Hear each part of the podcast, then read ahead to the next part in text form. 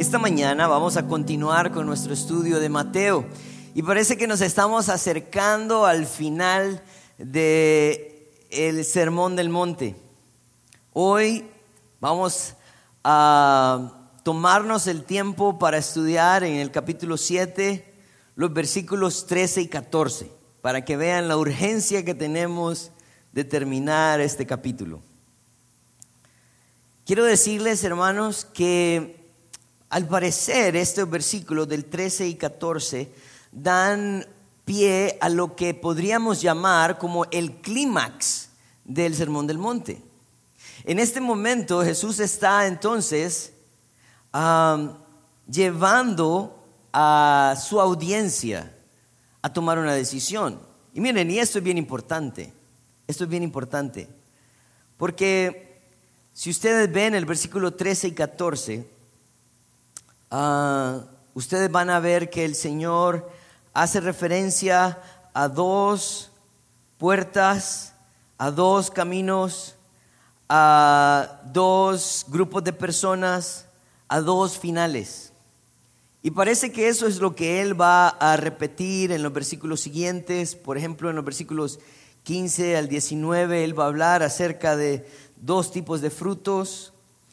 Ah, versículo 21, al 23, dos grupos de personas y versículo 24 hasta el final, dos tipos de cimientos. Así que yo quiero decirles algo, definitivamente este mensaje no es un mensaje que va a traer comodidad el día de hoy, va a traer incomodidad, ese es el propósito. El deseo de Dios es que nosotros empecemos a analizar nuestra vida y que nosotros meditemos no solamente si hemos entrado por la puerta que Él quiere que, entremos, sino si estamos caminando por el camino que Él quiere que caminemos. Porque eso determinaría si tu final es el que Él ha previsto para nosotros. Así que um, esta mañana voy a pedirles que inclinemos nuestro rostro y oremos, porque definitivamente necesitamos del Señor esta mañana. Padre, queremos venir delante de ti esta mañana, reconociendo, Señor, que tu palabra, tu palabra está para mostrarnos nuestra condición, pero también para mostrarnos, Señor, una esperanza. Tu palabra está para incomodarnos si estamos cómodos con nuestro pecado, pero para confortarnos también, Señor, al hacernos ver un Salvador y sustentador de nuestras almas y nuestras vidas. Ayúdanos, Padre, esta mañana a meditar en tu palabra y que seas tú, Señor, obrando en cada corazón, en cada vida. En tu nombre santo oramos. Amén. Vamos a ir entonces al texto. Y mm, por lo general lo que trato de hacer en el texto es ir versículo a versículo y trato de explicar cada versículo. Hoy voy a tener una dinámica un poco diferente. Hoy lo que quiero mostrar a ustedes es, como les decía anteriormente, que Jesús está hablando de un mandato. El mandato es entrar. Él también, ese mandato nos dirige a entrar por dos puertas o por una puerta. Dice el versículo 13, entrad por la puerta porque ancha es la puerta y espacioso el camino que lleva a la perdición y muchos son los que entran por ella. Porque estrecha es la puerta y angosto el camino que lleva a la vida, y pocos son los que la hallan. Así que esta mañana voy a dividir el texto en las dos puertas. También voy a hablar un poco acerca de los dos caminos y los dos destinos. ¿Verdad? Así que eh, quiero mantener su atención y espero que podamos ver las diferencias y también el propósito de cada una de estas figuras que el Señor nos está mostrando. En primer lugar, como les decía, vamos a hablar acerca de las dos puertas. El versículo 3 empieza con un mandato. Dice, entrad por la puerta estrecha, porque ancha es la puerta y espacioso el camino que lleva a la perdición, y muchos son los que entran por ella. El mandato que Jesús nos está dando en esta mañana, en este texto, es que debemos de entrar por la puerta estrecha. Saben, e, esto es algo que a mí me ha llamado poderosamente la atención, porque eh, nosotros eh, siempre eh, estamos viendo que Jesús es alguien que nos lleva a meditar en nuestros caminos, que nos lleva a pensar, pero también Jesús es alguien que nos lleva a tomar decisiones. En la vida nosotros tenemos que tomar decisiones, cada día tomamos decisiones. Desde qué te vas a poner para ir a salir de tu casa, qué vas a comer, cómo vas a responder a ciertas circunstancias en la vida. La vida está llena de decisiones. Y la vida de un hijo de Dios también comienza con una decisión. La decisión es si debemos entrar o no por la puerta estrecha. Esta no es la primera vez que la palabra de Dios nos muestra la obligación que nosotros tenemos de tomar una decisión. Es más, cuando nosotros vamos al Antiguo Testamento, en el libro de Deuteronomios, en el capítulo 30, en el versículo 19 al 20, el Señor está hablando a Moisés y está hablando a ellos antes de darles la tierra prometida.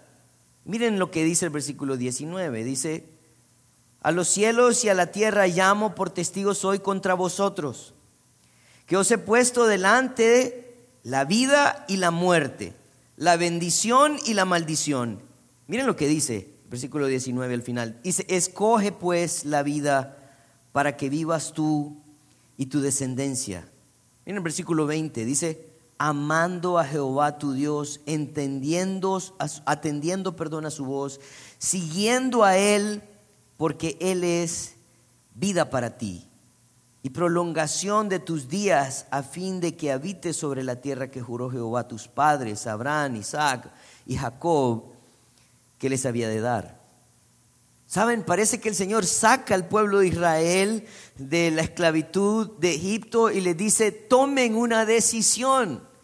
Una decisión de vida o una decisión de muerte, una decisión de bendición o una decisión de maldición. Pero ustedes tienen que tomar una decisión. Y yo les aconsejo que tomen la vida, que tomen la bendición. En el libro de Josué, y esto, miren, yo quiero que vean, vean la secuencia de los eventos.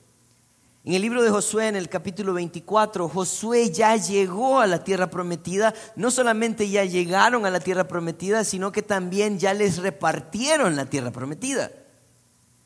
Pero esto es lo que dice Josué, el Señor a través de Josué. Y os di tierra por la cual nada trabajasteis, y las ciudades que no edificasteis, en las cuales moráis, y, y de las viñas y los olivares que no plantasteis, coméis. Ahora, dice el versículo 14 de Josué 24, ahora pues temed a Jehová y servirle con integridad y en verdad, y quitad de entre vosotros los dioses de los cuales sirvieron vuestros padres al otro lado del río y en Egipto, y servid a Jehová. Él les dice qué hacer. Miren lo que dice el versículo 15. Dice, y si mal os parece, servid a Jehová, escoged hoy a quien sirváis. Si a los dioses a quienes sirvieron vuestros padres cuando estuvieron al otro lado del río, o a los dioses de los amorreos en cuya tierra habitáis, pero yo, dice Josué, y mi casa serviremos a Jehová. Él está diciendo, hay que tomar una decisión. El Señor nos sacó de la esclavitud de Egipto él nos sacó de todo este paganismo, no para que siguiéramos viviendo igual. Pero Josué llega a un punto de encuentro y le dice, decidan ustedes a quién van a servir. Vean a su alrededor. Pero yo, dice Josué, y mi casa serviremos a Jehová. ¿Saben qué sucedió? El pueblo decidió la maldición. El pueblo decidió la muerte. Y el Señor levanta entonces otro profeta, el profeta Elías. Y ustedes conocen esta historia.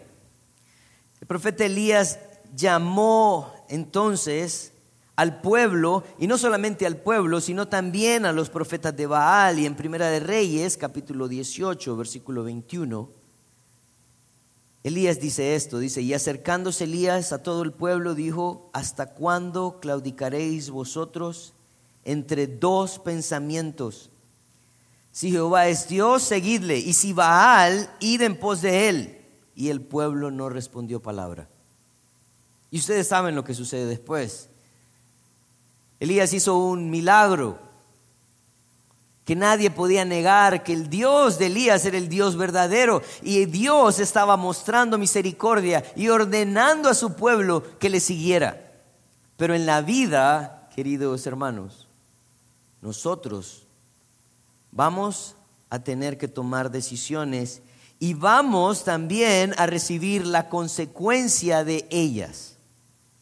Y esto es importante.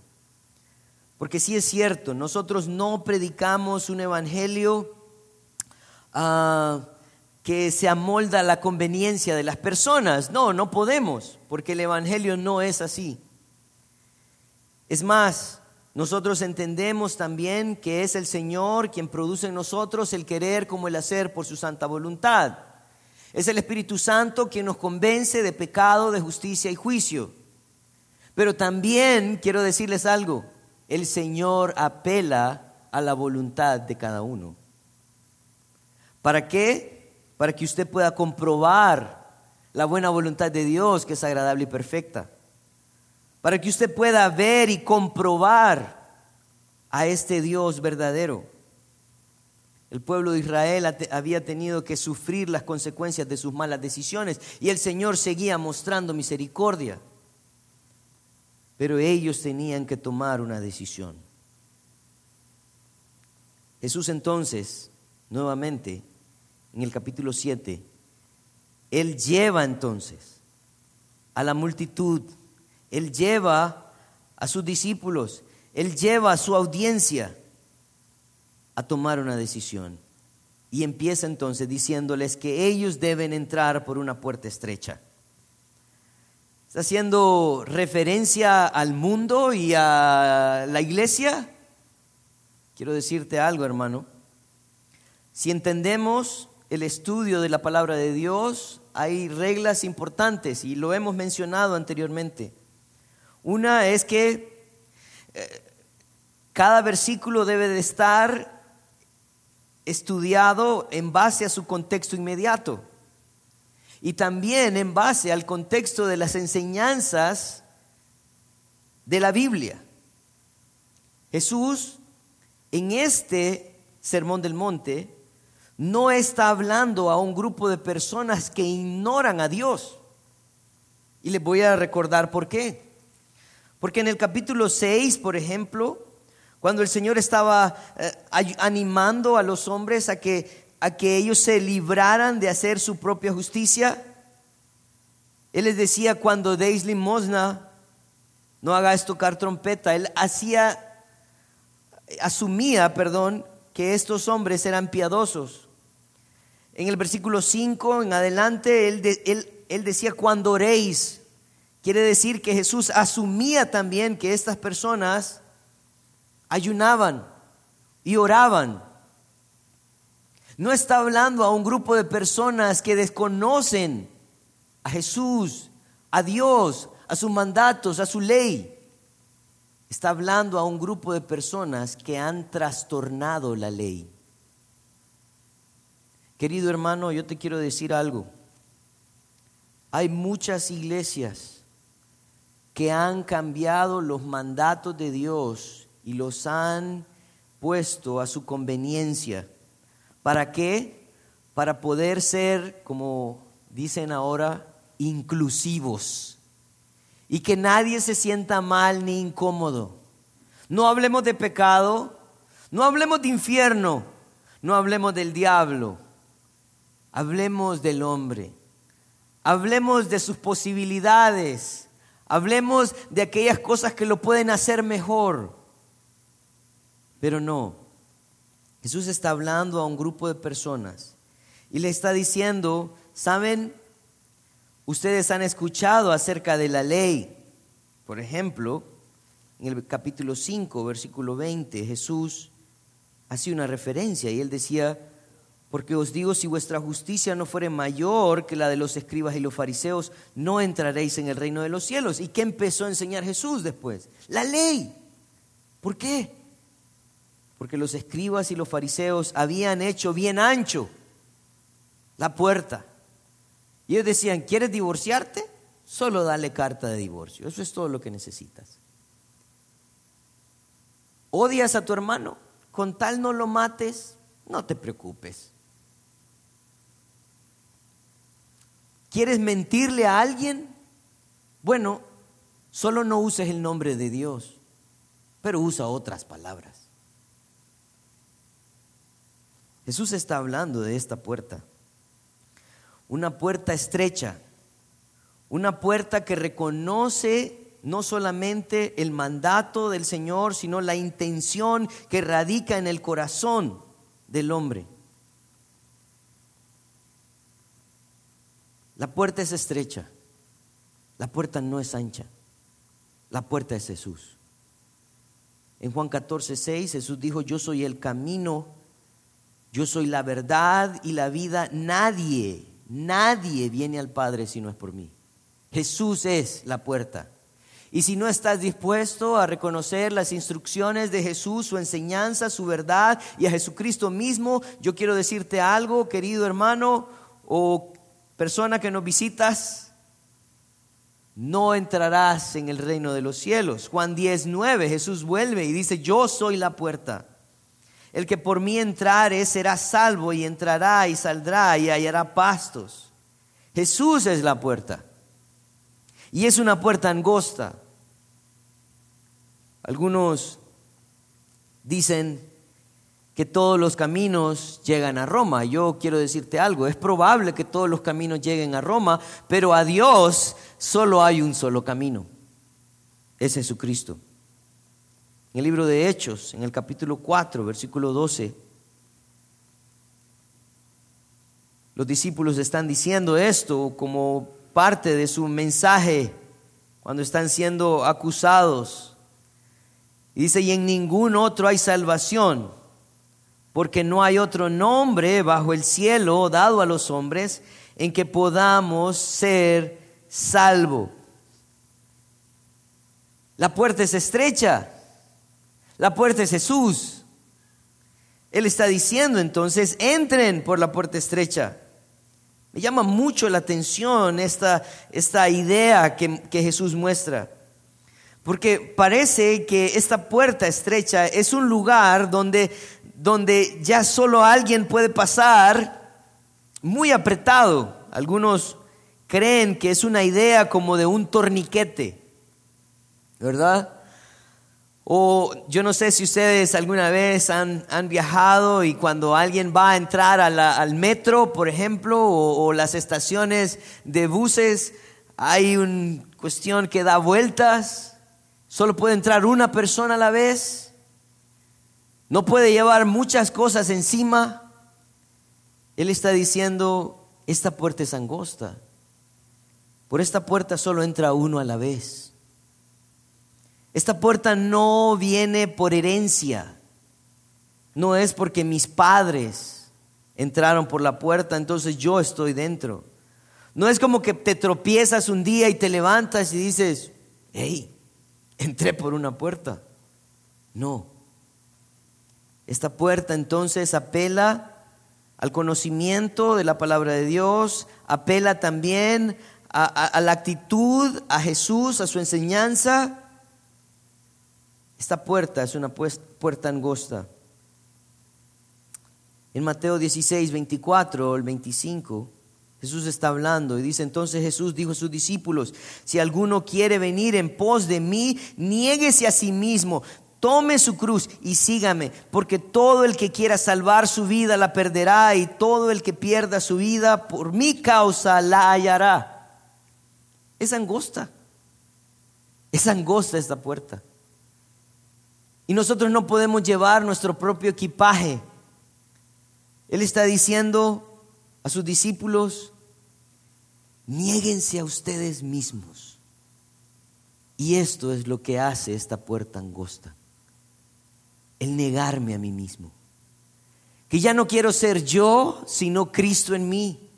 Que ya no quiero vivir conforme a mis deseos, sino conforme al plan que Dios ha puesto para mi vida. Que ya no quiero vivir conforme a la mentalidad del mundo, sino a la, a la mente y el deseo de Dios expresado a través de su palabra. Yo estaba meditando un poco algunos versículos en Lucas. Y ustedes han escuchado esta, esta historia, Lucas 18, versículo 18 al 26. Y es la historia del joven rico. Dice un hombre principal le preguntó diciendo, Maestro bueno, ¿qué haré para heredar la vida eterna? Jesús le dijo, ¿por qué me llamas bueno? Ninguno hay bueno, sino solo Dios. Y, me llama mucho la atención esto porque este joven no era cualquier joven. El versículo 18 dice que era un principal. Quiere decir que él tenía una posición en el templo. Él era alguien religioso. Y le dice, maestro bueno. Y la respuesta de Jesús es, perdón. ¿Nos conocemos de algún lugar?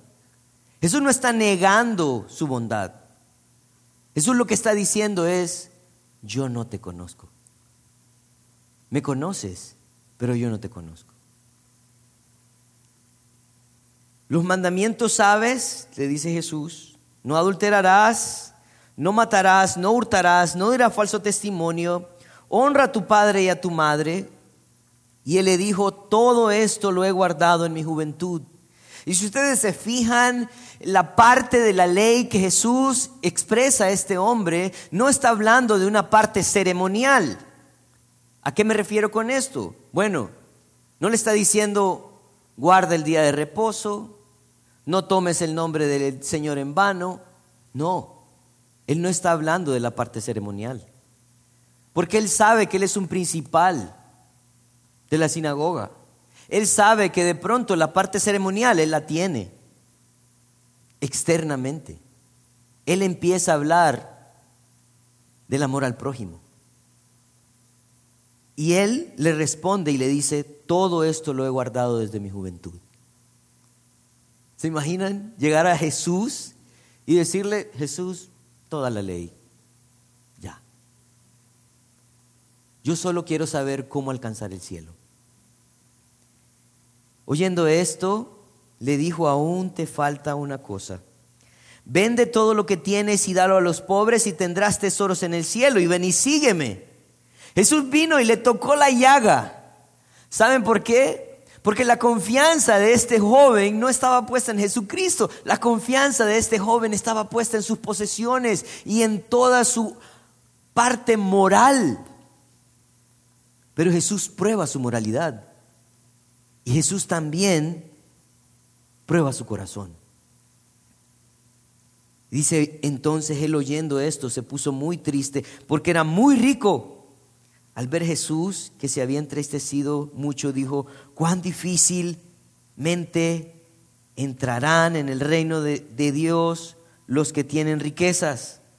Porque más fácil es pasar un camello por el ojo de una aguja que entrar un rico en el reino de Dios. Y miren lo que dice el versículo 26. Y los que oyeron esto dijeron, ¿quién pues podrá ser salvo? ¿Saben lo que estaban diciendo? Es demasiado estrecha esta puerta. Porque yo quiero pasar mi camello por el ojo de la aguja. Yo quiero llevar mis bolsas mis cositas, mis chunches. Yo estoy aferrado a todas estas cosas que me hacen ser quien soy. La puerta es estrecha, hermanos. La puerta, la puerta involucra sacrificio, negación, entrega. El Señor anhela arrepentimiento y fe para entrar en esta puerta. En el libro de Marcos, en el capítulo 1, en el versículo 14 y 15, Dice, después que Juan fue encarcelado, Jesús vino a Galilea predicando el Evangelio del reino de Dios, diciendo, el tiempo se ha cumplido y el reino de Dios se ha acercado, arrepentíos y creed en el Evangelio. El Señor anhela arrepentimiento y fe. Arrepentirte de tu pecado, de tu vida, Saben que la idea de arrepentimiento es, es que yo estoy cansado de ir en esta dirección y regreso al, al, camino que Dios me ha dado. Es un cambio de 180 grados, no de 360. Es ese deseo de decir, yo no puedo vivir más en este camino. Yo necesito acercarme al camino de Dios. Yo necesito dejar todo esto atrás y creer en su palabra y en su promesa. Este camino angosto, esta puerta angosta, requiere entonces arrepentimiento y fe. Pero ¿qué pasa con la puerta ancha? Pues la puerta ancha es antagónica, ¿verdad? Y nosotros podríamos decir, bueno, es todo lo contrario a lo que acabamos de decir. Es cierto. Pero yo quiero recordarte algo importante y de pronto no voy a ahondar mucho en esto. Algo importante de esto es que la puerta ancha puede ser la puerta donde muchos anden hoy en día. La puerta ancha está alejada de la complacencia de Dios y sus mandatos. Isaías, en el libro de Isaías capítulo 29, versículo 13 al 15, Isaías dice esto. Dice, Después que, perdón, ah, Isaías 29, 13, voy a buscarlo, no lo tengo aquí. Así que si ustedes lo pueden buscar también, Isaías capítulo 29, versículo 13. Aquí está. Miren lo que dice. Dice pues el Señor, porque este pueblo se acerca a mí con su boca y con sus labios me honran, pero con su corazón pero su corazón está lejos de mí y su temor de mí no es más que un mandamiento de hombres que les ha sido enseñado. Estos son los que caminan por la puerta ancha. Los que dicen, ¿usted cree en Dios? Sí, sí, sí creo en Dios. ¿Usted teme al Señor? Sí, sí, sí, sí temo, sí temo. Pero ¿cómo vives? Solo estoy cumpliendo mandamientos. Algo importante que nosotros encontramos en el libro de Primera de Juan es que Primera de Juan está escrito para que nosotros, los que creemos, seamos afirmados en él. La puerta ancha rechaza varias cosas que quiero mostrarles. Solo le voy a mostrar tres esta mañana. En primer lugar, la puerta ancha rechaza la confesión de mis pecados. Miren lo que dice Primera de Juan, capítulo 1, versículo 8 al 10. Si decimos que no tenemos pecado, nos engañamos a nosotros mismos y la verdad no está en nosotros. Si confesamos nuestros pecados, Él es fiel y justo para perdonar nuestros pecados y limpiarnos de toda maldad. Si decimos que no hemos pecado, le hacemos a Él mentiroso y su palabra no está en nosotros. ¿Saben lo que hace la puerta ancha? Quita la confesión de tus pecados. ¿Para qué? Dios te ama. Solo tienes que aceptarlo. Solo tienes que orar. ¿Puedes vivir como quieras? No. La puerta ancha elimina la confesión de, de, la confesión de tus pecados. No solamente eso, la puerta ancha también está en contra de la obediencia a la voluntad de Dios. Mira lo que dice Primera de Juan, siempre capítulo 2, versículos 4 al 6. Dice, el que dice yo le conozco y no guarda sus mandamientos, el tal es mentiroso y la verdad no está en él. Pero el que guarda su palabra, en este verdaderamente el amor de Dios se ha perfeccionado. Por esto sabemos que estamos en él. El que dice que permanece en él debe andar como él anduvo. La puerta ancha te dice, no te preocupes, solo pide perdón y ya, solo pide perdón Y es cierto, debes de pedir perdón, pero parte del pedir perdón se encuentra el arrepentimiento, el alejarte de esta práctica. Y esa es la tercera cosa que quiero mostrarles en Primera de Juan, capítulo 3, versículo 4 al 10.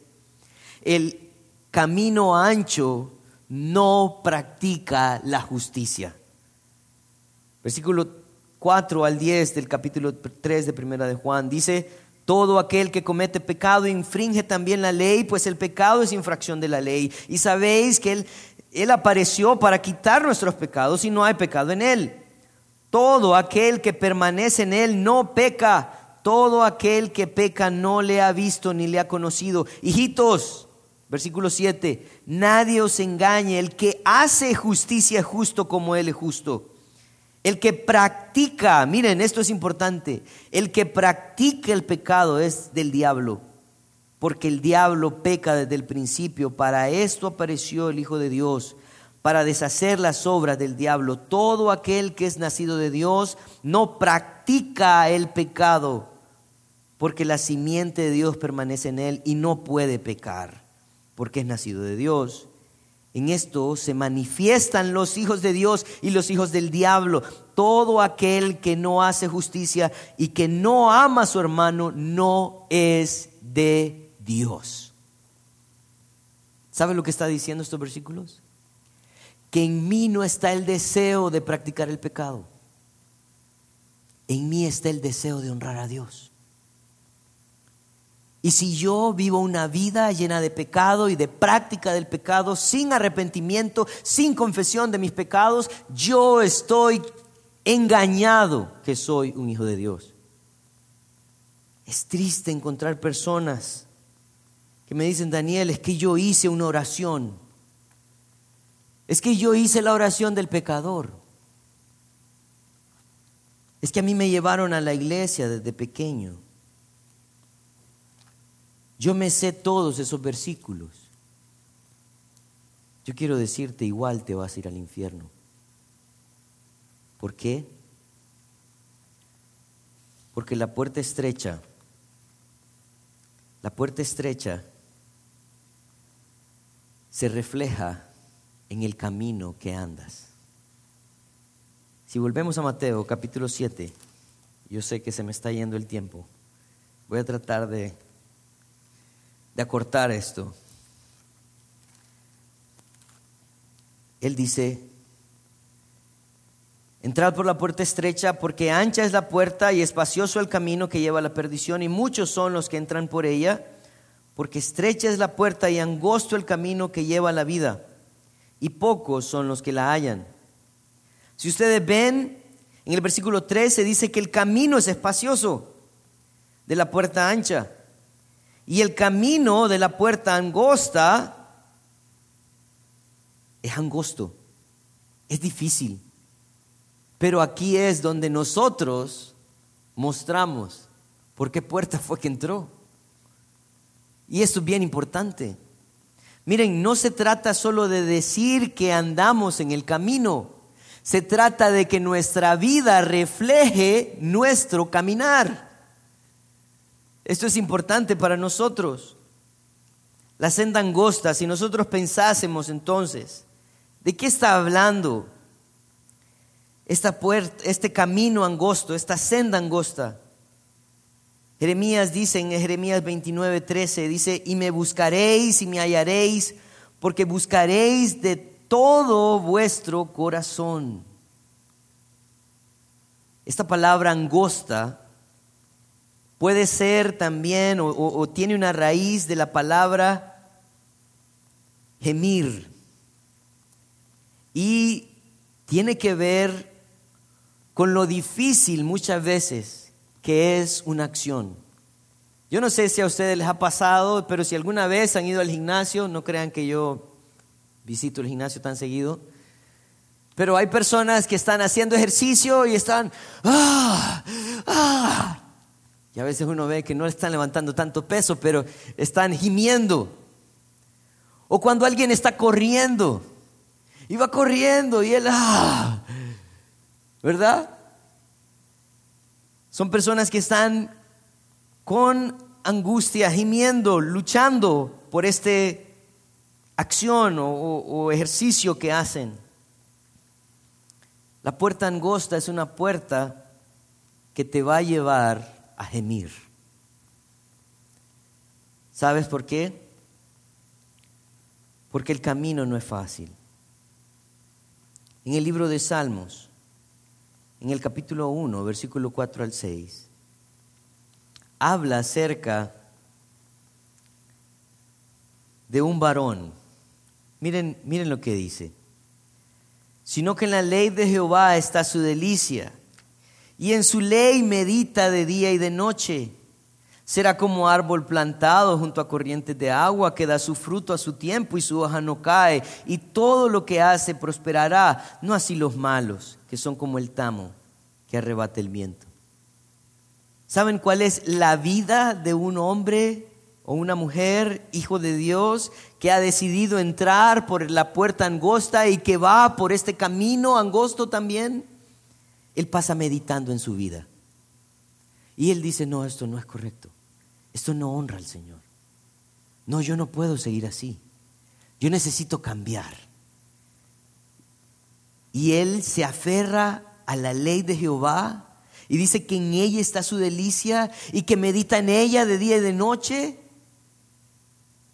Y el Señor lo bendice, porque dice que es como un árbol plantado junto a corrientes de agua. Él puede ver el fruto de su sacrificio. Él puede ver el fruto de caminar estrechamente en su vida. Pero no así los malos, dice. No, los malos no. Los malos no son ni siquiera como un árbol. No son, no son ni las ramas. Dice que es como el tamo. Y saben, el tamo es como esos desperdicios de hojas, ¿verdad? Que se lleva el viento. Él dice, ¿saben lo que sucede con los que andan en la senda ancha? Ellos son guiados por el viento no tienen fruto, no tienen futuro, no tienen raíz, no se puede contar con ellos. Esto es importante para nosotros, hermanos. ¿Por qué? Porque entonces esta senda angosta sería eh, la instrucción que Pablo estaba dando a la iglesia de Filipos en el capítulo 2, versículo 12. Dice, por tanto, amados míos, como siempre habéis obedecido, no como en mi presencia solamente, sino mucho más ahora en mi ausencia. Ocupaos de vuestra salvación con temor y temblor, porque Dios es el que en vosotros produce así el querer como el hacer por su santa voluntad. Sacrifíquense. Este camino no es fácil. Pero ¿saben qué? Hay una esperanza grande. Es Dios quien te sostiene. Es Dios quien pone el querer como el hacer. Es Dios el que hace su obra cuando nosotros nos apegamos a su voluntad. En Primera de Corintios capítulo 9 versículo 25 dice, todo aquel que lucha, de todo se abstiene a la verdad para recibir una corona una corona corruptible, pero nosotros una incorruptible. Él está diciendo en Corintios, no vivan, no vivan sin meditar en su vida. Absténganse, absténganse. ¿Por qué? Porque la corona que ustedes tienen es una corona incorruptible. Un atleta se abstiene para mantenerse en forma. Un cristiano se abstiene por el galardón de su Padre. Esta senda es angosta. Esta senda es angosta porque el deseo de Dios es que nosotros podamos ser un testimonio a, los demás. Y de pronto hasta este punto nosotros diríamos, Daniel, pero entonces esta, esta senda angosta, este, esta puerta angosta es muy difícil. Sí, es cierto, es difícil. Pero la promesa del Señor es esta en Mateo 11, 29, 30. Dice, llevad mi yugo sobre vosotros y aprended de mí que soy manso y humilde de corazón. Y miren lo que sucede, la promesa dice, y hallaréis descanso para vuestras almas, porque mi yugo es fácil y ligera mi carga. Es Dios quien nos va a ayudar a poder llevar este yugo, a poder llevar esta carga. Pero la senda ancha, nuevamente, es antagónico a la senda angosta. En Proverbios 14:12 dice, hay caminos que al hombre le parecen derechos, pero su fin es de muerte.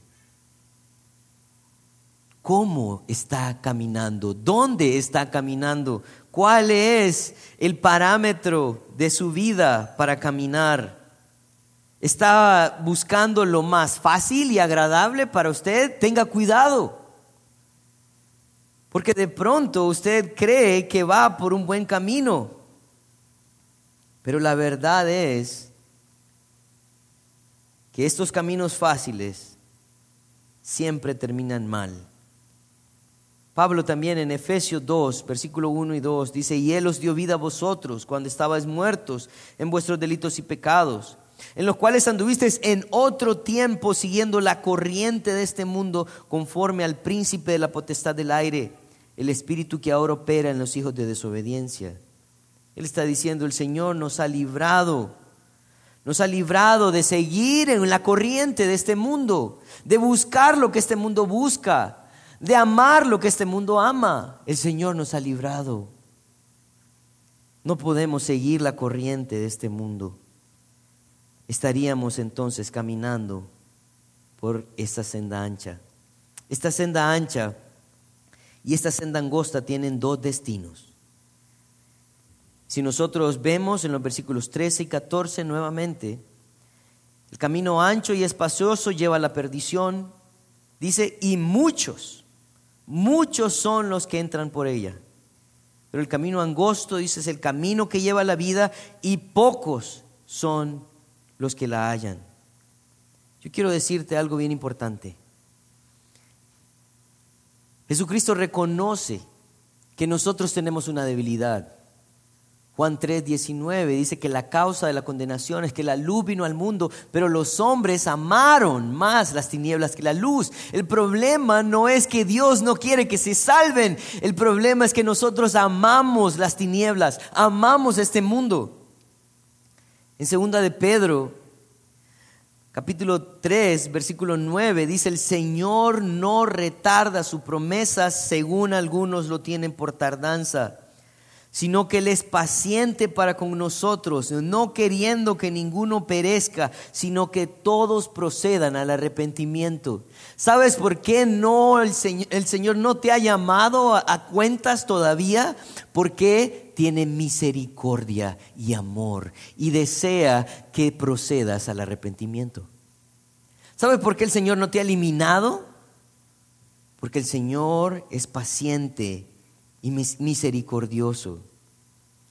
Y Él anhela que obedezcas el mandato de entrar por la puerta angosta. El problema con esto es que pocos, pocos entienden la urgencia del mensaje. El problema de esto es que pocos en realidad anhelan sacrificar en esta vida para poder disfrutar de una eternidad con Él. Lo que es común en este mundo es que caminemos en el camino ancho que lleva a la perdición. Yo estaba estudiando esta semana y con esto termino. Yo sé que me, he alargado un poco, pero con esto, termino. Esta semana estábamos estudiando con un grupo de hombres el libro de Lucas, en el capítulo 16, y hay una historia aquí que quiero que ustedes lo vean. Es la historia del rico y Lázaro. Y si usted conoce esta historia de Lucas 16, 19, usted va a entender que este hombre rico vivió su vida disfrutando de sus deleites, disfrutando de todo lo que el Señor le había provisto, pero un día, al igual que Lázaro, tuvo que enfrentarse a lo que usted y yo nos vamos a enfrentar un día, la muerte. Y miren lo que sucede, miren lo que sucede en el versículo 24. Este hombre rico clama a Abraham y le dice, entonces él, dando voces, dijo, Padre Abraham, ten misericordia de mí y envía a Lázaro para que moje la punta de su dedo en agua y refresque mi lengua porque estoy atormentado. Esta llama. ¿Saben cómo le llama a Abraham? Padre. ¿Saben qué significa eso? Que era judío, que conocía la ley. ¿Saben qué significa eso? Que él tuvo que haber cuidado de Lázaro que él tuvo que haber mostrado misericordia, que él tuvo que haber cuidado de este hombre, pero se dedicó a vivir para él, a disfrutar su vida. Entonces Abraham le contesta, Hijo, acuérdate que recibiste tus bienes en tu vida y Lázaro también males, pero ahora estés consolado aquí y tú atormentado. Acuérdate, el Señor te dio todo para que pudieras hacerlo bien. El Señor te dio la oportunidad, te dio el recurso, te dio todo. Y hiciste lo que tenías que hacer.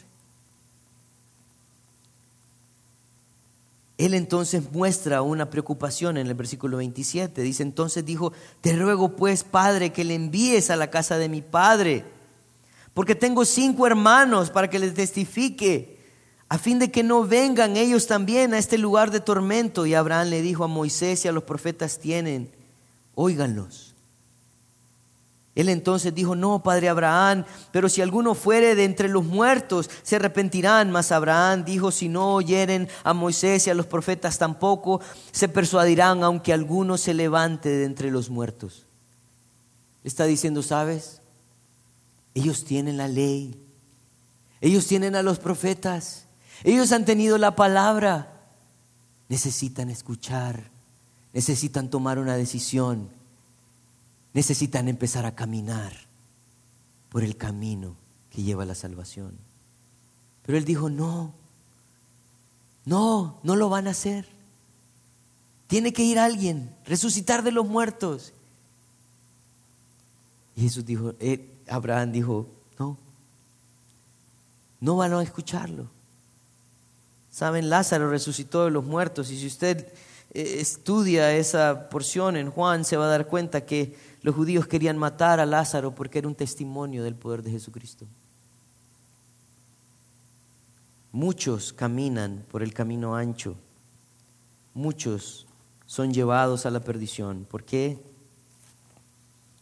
Porque no están dispuestos a sacrificar ni a rendirse a los pies de nuestro Creador. Que ese no sea nuestro fin ni nuestra realidad. Saben, las próximas semanas vamos a seguir estudiando estos pasajes y van a seguir confrontándonos. Así que los animo a que no dejen de venir, sino que podamos ser guiados al arrepentimiento y que podamos seguir siendo afirmados en su verdad. Vamos a orar. Padre, queremos esta mañana darte gracias porque, Señor, reconocemos nuestra miseria. Reconocemos, Señor, que amamos este mundo más de lo que te amamos a ti. Y queremos pedirte, Señor, que nos ayudes a poder tomar tu yugo y tu carga. Esa carga que tú, que tú tomas y ese yugo que tú también alivias. Queremos vivir para ti, Señor. Ayúdanos, ayúdanos, Señor. En tu nombre santo,